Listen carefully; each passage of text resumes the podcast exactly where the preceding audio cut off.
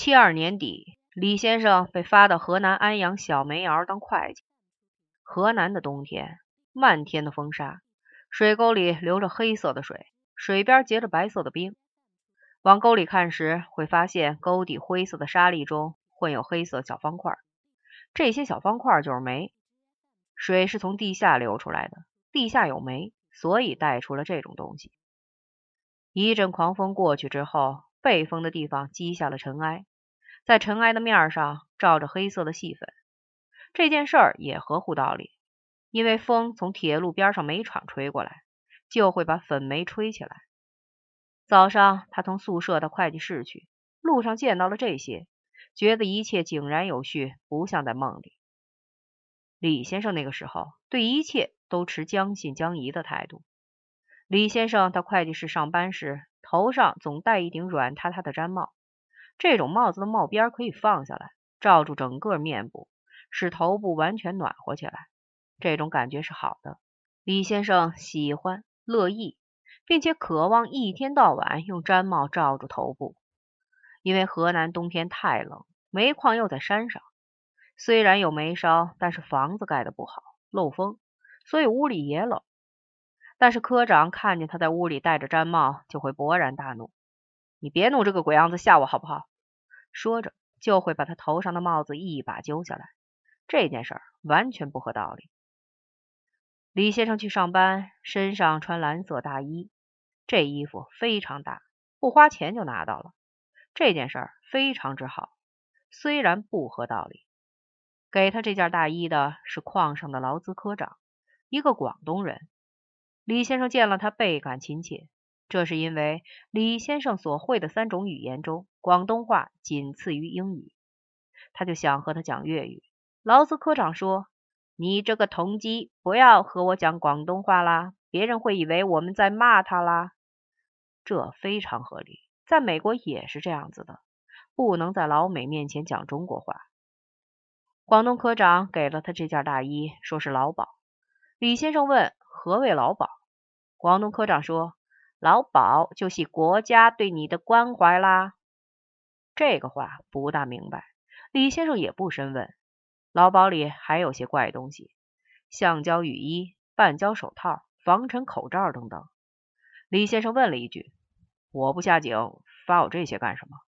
旁边有个人就猛翻白眼说：“想下井容易。”李先生赶紧不言语了。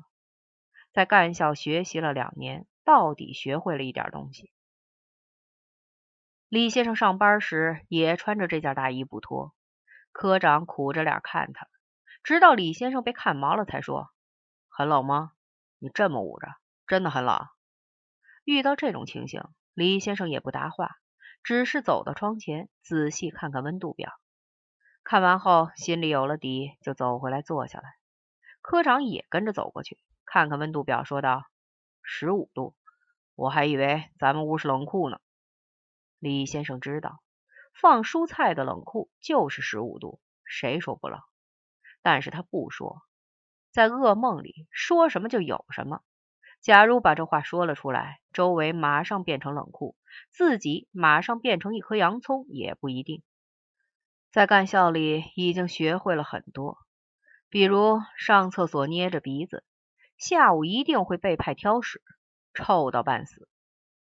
科长说十五度不冷，李先生已有十分的把握。假如一时不察，顺嘴说出不满的话，大祸必随之而至。李先生暗想，这肯定是我的印度师兄想把我变成洋葱。在一九七三年，李先生对他的印度师兄的把戏已安然于胸，那就是说什么来什么，灵验无比。这个游戏的基本规则就是，人家叫你干啥，不要拒绝。遇上不舒服、不好受的事儿，应该忍受，不要抱怨。只要严守这两条，师兄也莫奈他何。李先生上班时脚上穿双大毛窝，他不适应北方气候，年年长冻疮。以前在美国，天也有冷的时候，那时不长冻疮。毫无疑问，这必是印度师兄搞的鬼。李先生认为，印度师兄这一手不漂亮。别的事儿，印度人搞得很漂亮，比方说龟头血肿，一个极可笑的恶作剧。满头起大包也想得好，有些地方师兄的想象力叫人叹为观止，包括叫他流落到河南安阳。中国肯定没有这么个地方，但是地名想得好，安阳多像中国的地名啊！我要是个印度人，准想不出这么个地名来。但是长冻疮不好，一点不像真的。将来见了我也不好解释。别的事儿都是开玩笑，出于幽默感。冻疮里没有幽默感，只有恶意。李先生并不是死心塌地的相信眼前是一个噩梦，或是印度人的骗局。那天早上到会计室上班，顶着很大的风，风里夹着沙粒，带来粗粝的感觉。说印度人能想出这样的感觉，实在叫人难以置信。风从电线、树枝、草丛上刮过，发出不同的声音。如果说这声音是印度人想出的，也叫人不敢信。人类在一个时间只能想一件事儿，不可能同时造出好几种声音。如果说这一切都是印度人的安排，那么也是借助了自然的力量。这就是说，眼前的一切既有真实的成分，也有虚构的成分。困难的是如何辨认哪一些是虚构，哪一些是真实。那天早上，李先生到会计室上班，科长不在，他有如释重负之感。那个科长非常古板，一天到晚的找麻烦。李先生不会打算盘，要算时总是心算。他的心算速度非常之快，而且从不出错。但是科长不但强迫他把算盘放在桌上，而且强迫他在算账时不停的拨算盘珠。所以他见到科长不在，就赶快把算盘收起来。他一见到这东西就要发疯。如果算盘放在他面前，李先生就忍不住琢磨：这个东西到底有什么用处？在他看来，那东西好像是佛珠一类的东西，算账时要不停的粘动，以示郑重。但是这佛珠的样子真是太他妈的复杂了，简直不是人想出来的。然后。他把脚翘在桌上，舒舒服服的坐着，把今天早上的所见仔细盘算一番。